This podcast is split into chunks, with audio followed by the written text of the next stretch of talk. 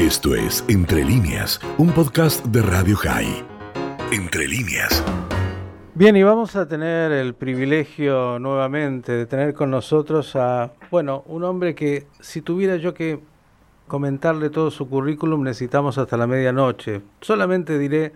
que es doctor honoris causa del Instituto Interamericano de Investigación y Docencia en Derechos Humanos,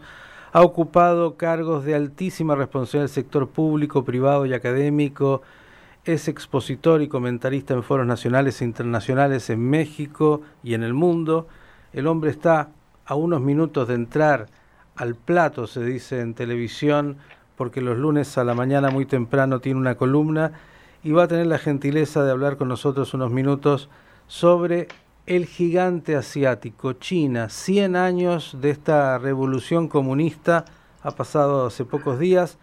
y figuras muy significativas, y China, que es un tema para todos en el mundo, hoy la segunda potencia, tal vez disputando la primera potencia. Me refiero a que vamos a hablar con Lorenzo Lazo Margain. Lorenzo, ¿cómo estás? Buena madrugada para ti en México. Me da mucho gusto saludarte, Miguel, saludo a todo tu auditorio y para mí es un honor estar platicando contigo y con todos los amigos de Buenos Aires, de Argentina completo que te escuchan con mucho interés. Y pues en verdad, el pasado día 1 de julio se cumplieron 100 años, desde 1921 al 2021, del eh, gobierno del control político del Partido Comunista de China.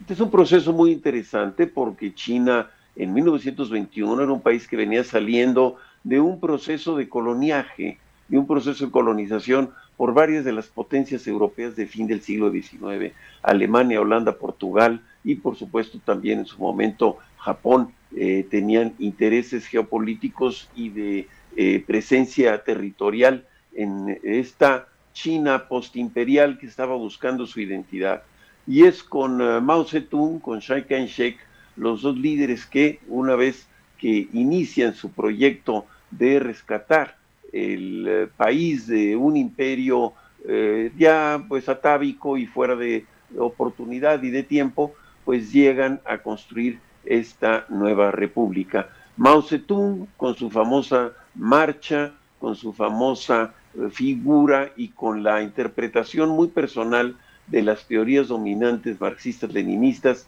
que le da el su propio sentido al grado que crea su propia tendencia, el maoísmo. Y es el Partido Comunista Chino que tiene tres etapas a partir de 1921. Con Mao Zedong se establecen una serie de cambios pues que tuvieron quizá la gran ventaja de homologar las características sociales y reducir las brechas entre ricos y pobres, pero el costo de este proceso fue realmente grave. Por una parte, los planes quinquenales de trabajo tuvieron muy malos resultados y generaron hambrunas que costaron la vida a millones de chinos. Por otra parte, también el hecho de la revolución cultural y el gran salto adelante, pues tuvo como resultado la represión y lamentablemente la destrucción de, tesoros históricos, étnicos, eh, folclóricos y de tradiciones que lamentablemente fueron destruidos por pensar que eran contrarrevolucionarios o que tenían alguna actividad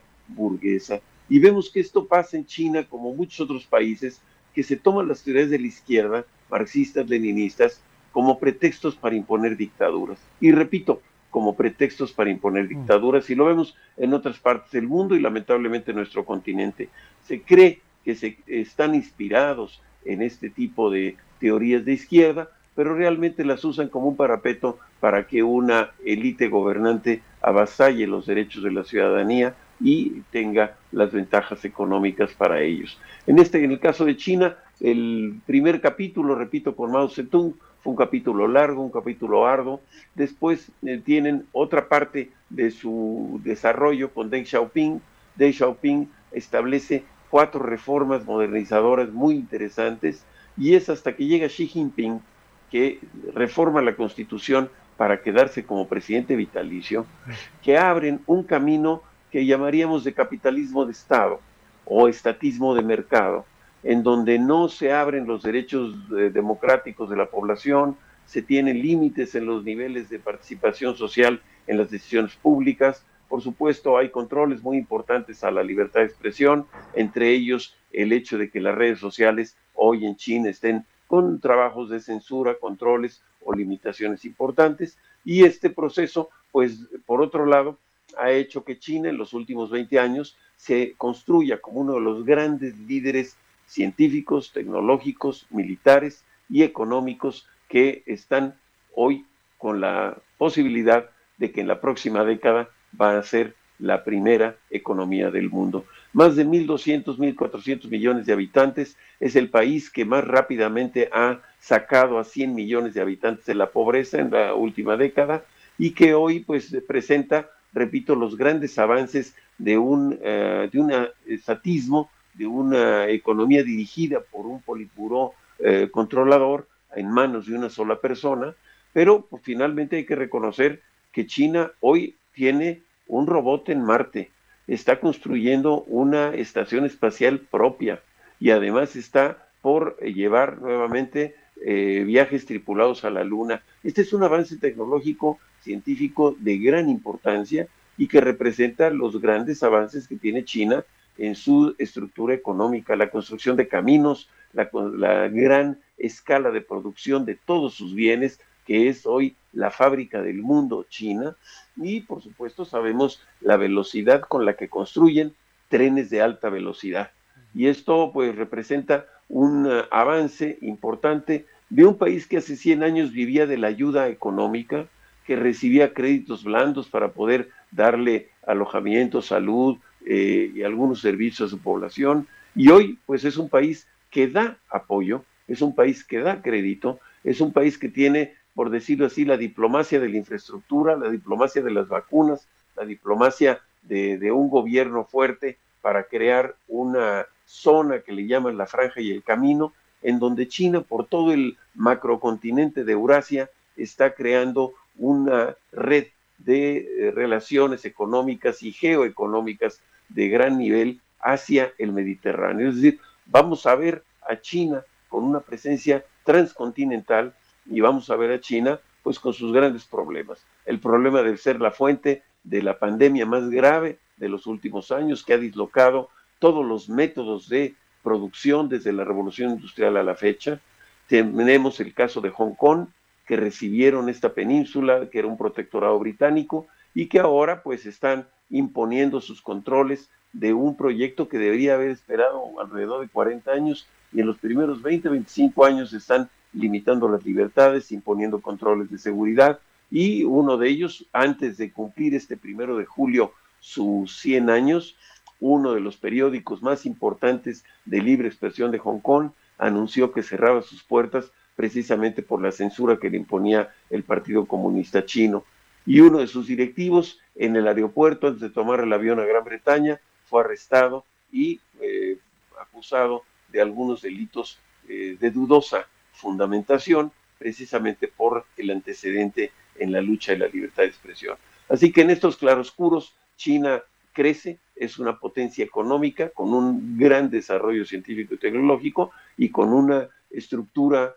unipersonal de gobierno respaldada en una de las fuerzas militares más importantes de nuestro siglo. Y pues eh, mucho que festejar para ellos, mucho que preocupar al resto del mundo por los equilibrios que debe tener el sistema internacional. Europa, por su parte, y el G7 buscan llevar la relación de un socio comercial, de un competidor comercial y de una amenaza geopolítica al mismo tiempo en esa misma relación con lo que en alguna época se llamó el mundo libre y la relación con China. Es interesante, Miguel, eh, nada más concluyo con esta reflexión cuando el Partido Comunista Chino, en asamblea de sus cinco mil miembros, decidieron abrir la constitución y sus leyes para ir gradualmente aceptando la propiedad privada, pues no hubo un solo aspaviento. Ahora sí que fue una sesión silenciosa, una sesión perfectamente controlada. Y hoy China es el país que más multimillonarios en dólares produce al año. Es decir, hay una recomposición de la estructura de gobierno, pero también de la estructura de capital. Y, repito, con estas características de expansión económica, de expansión militar potencial, no están exportando una ideología como la mayoría de las eh, economías centralmente planificadas de la segunda mitad del siglo pasado, la Unión Soviética, Cuba, que buscaban exportar un modelo e imponerlo, a veces por las armas, pues China no está en ese camino, está en una forma, repito, de una diplomacia, hay una diplomacia sanitaria también con, con vacunas, y vemos a Xi Jinping ser uno de los grandes líderes del mundo, ser un hombre que tiene una visión de un país que tiene también un proyecto a décadas y que quizá muchos países, incluso en Latinoamérica, deberíamos de construir un acuerdo político para poder hacer de nuestros países unas economías con más autosuficiencia y con más visión de Estado a largo plazo, en lugar de estar sumergidos en estos vaivenes temporales que eh, parece ser que un día avanzamos y otro día retrocedemos y en ese proceso tejemos y destejemos nuestros sistemas políticos, Miguel. Lorenzo, cuando yo decía que eras un analista más que reconocido, claro, has hecho en estos minutos una semblanza maravillosa de lo que es ese gigante asiático que para muchos es desconocido en términos de la distancia geográfica y de la cultura, además, eh, aunque todos sabemos de lo que significa esa población de 1.200, 1.300 millones. Digo, dijiste, mucho para festejar para ellos, mucho para preocuparse para otros en este competidor, este socio, eh, pero en un régimen totalmente distinto y con magnitudes que para nosotros son impensables. Lo que sabemos es, por ejemplo, China hoy es eh, no solo el exportador más importante de productos para el mundo de todo tipo, sino también es un mercado enorme, sobre todo para nosotros los que vivimos en Latinoamérica y para todos, de consumo de, commodities y de productos primarios. Digo, eh, en ese proyecto chino de expansión hay también una, bueno, una preocupación en términos de cómo han ido construyendo bases en cada uno de los países y en esta tensión también con los Estados Unidos. ¿Cómo ves eso, sobre todo en nuestros países, eh, Lorenzo, en Latinoamérica? ¿Cómo, cómo ves eh, como oportunidad china para nuestros productos y por otro lado, cómo también ves la preocupación de lo que puede ser para algunos esa penetración china de usar nuestros países como bases para otras intenciones? Pues mira, sigue siendo Latinoamérica un país importantísimo en producción, en recursos materiales y, como mercado. Latinoamérica es, una, es la zona más grande del mundo, es la superficie por kilómetros cuadrados más grande del mundo que se entiende por un solo idioma. Y esto, eh, lamentablemente, más que unirnos, nos ha diferenciado por la forma como utilizamos cada quien nuestros vocabularios y la forma como las élites gobernantes de nuestros países, más que buscar una visión de integración, pues buscan una visión de perpetuación en sus intereses y en sus organizaciones. China, ¿qué ve? China ve un proyecto de largo plazo en donde está financiando obras de infraestructura, está patrocinando proyectos de desarrollo, eh, algunos de carácter científico, educativo y de intercambio, pero finalmente aquí el problema es que es una relación diplomática entre desiguales y nunca va a poder haber un equilibrio si no estamos trabajando en una relación relativamente equiparable. Eh, sigue Estados Unidos con su actitud de tener interconstruido en su país la famosa doctrina Monroe, América para los americanos, y la presencia de China en esos territorios no deja de ser incómoda, no deja de ser difícil, no deja de ser un acto de competitividad que tienen ellos también que, pensar. Aquí el asunto es eh, que China tiene muy claramente definido su proyecto y su camino. Aquí la pregunta, ¿Latinoamérica unida tendrá definido su proyecto y su camino? ¿Latinoamérica dejará algún día de estar convulsa entre tendencias que un día consideran que hay que ir un paso adelante y otro día consideran un paso para atrás en términos de avance económico, de derechos humanos, de equidad, de productividad. ¿Cuándo podremos nosotros los latinoamericanos llegar a un tratado de Maastricht donde podamos unificar nuestros proyectos de país, nuestra movilidad, el factor trabajo, como lo hace la Unión Europea, una moneda que nos haga más fáciles las relaciones comerciales y sobre todo una aspiración, Miguel, de sabernos hermanos de historia, de raza, de cultura y de destino. Y es ahí donde quizá está la gran pregunta para Latinoamérica. China va a seguir creciendo, China va a seguir abriendo sus brazos y ampliando sus codos para tener más presencia en el mundo, compitiendo con la Europa Central de la Unión Europea, compitiendo con la visión eh, norteamericana de Estados Unidos y lamentablemente, pues quizá con una, dos partes del mundo, tres, la parte de Latinoamérica que no acaba de desarrollarse, la parte del, del África que no acaba de encontrar una vocación propia y la parte de la, de la zona indochina donde hay en el Mar del Sur, Filipinas, eh, toda esta zona con la India, eh, tienes un eh, problema de vocación, un problema de identidad. Indonesia, dos mil islas de un país que dice que el agua, más que separarlas, es la razón que los tiene unidos.